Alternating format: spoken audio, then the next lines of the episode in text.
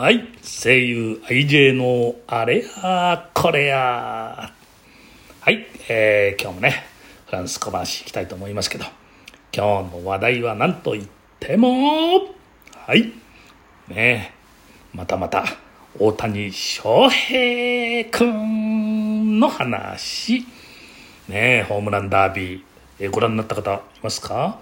もう私なんかもうね、気合が入りまして、えー今も着てるんですけどね、えーエンジェルスのマークの入った T シャツを着てね、もう応援しましたよ。いやでもね、次から次とこう、とにかくホームランを打つためにバットを振り続けるわけですよ。ねえ。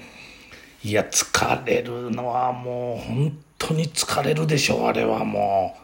さすがの本当にね、大谷君もね、本当にヘロヘロって感じ、今までこんな疲れたことないっていうぐらいにね、言ってましたからね。いやいや、で、明日はね、一番打者ですよ。先頭打者として、まず打って、で、先発ピッチャーですからね投げるっていうんですから楽しみですよまあそういう意味ではねまあ途中で、えー負けてしまったのが、えー疲れをこう残さないためにはひょっとして明日のためには良かったんじゃないかなんてね思うんですけどね。まあ残念は残念ですけどね。いやそれにしても素晴らしいことです。はい。もう一つこうね、まあ、バットの話なんて ことはないんですけれども最近ねあのまあネットフリックスで話題の全裸監督ってあるじゃないですか。山田孝之主演のね。あれまあもちろん第1シリーズってのもねあの見たんですけどね。でまあ第2シリシーズンはまあ今あのちょっと見てる途中なんですけどね。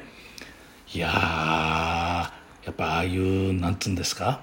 まあ多少ねちょっとエロチックな番組ではあったりするんですけども。ただあの監督。ナイスですね。ねえ本当にあの村西監督お待たせいたしました。お待たせしすぎたかもしれませんっていう。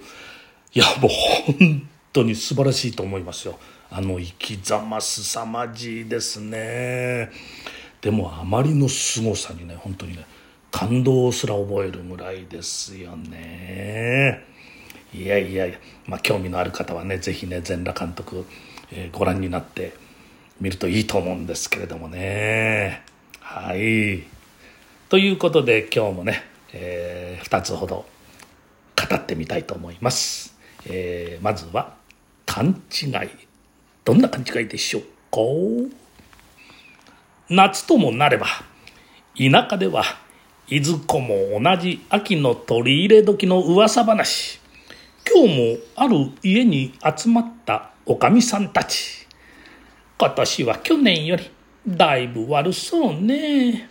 とこの家の女主人が言えばさあさあ去年の夏はもう本当にま天候が良かったのにね。もう春には霜はなかったしそれで野菜の出来の良かったこと。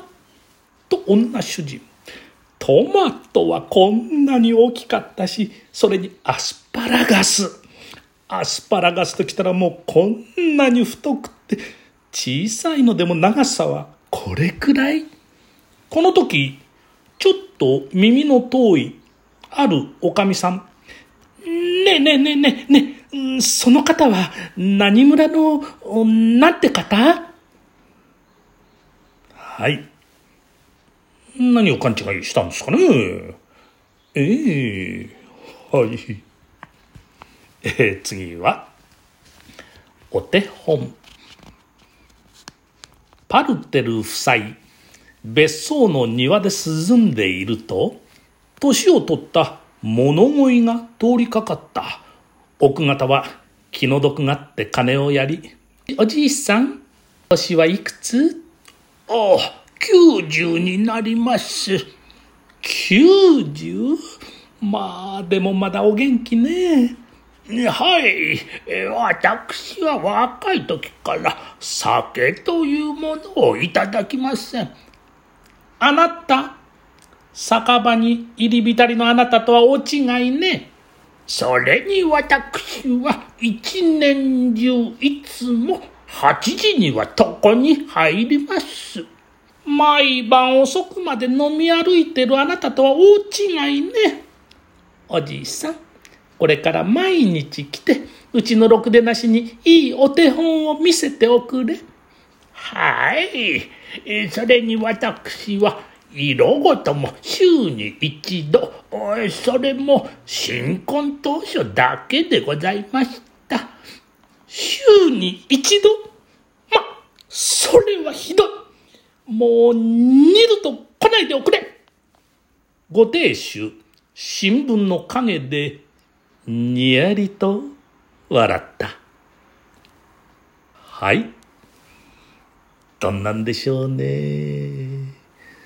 それでは、またお会いしましょう。お後がよろしいようで。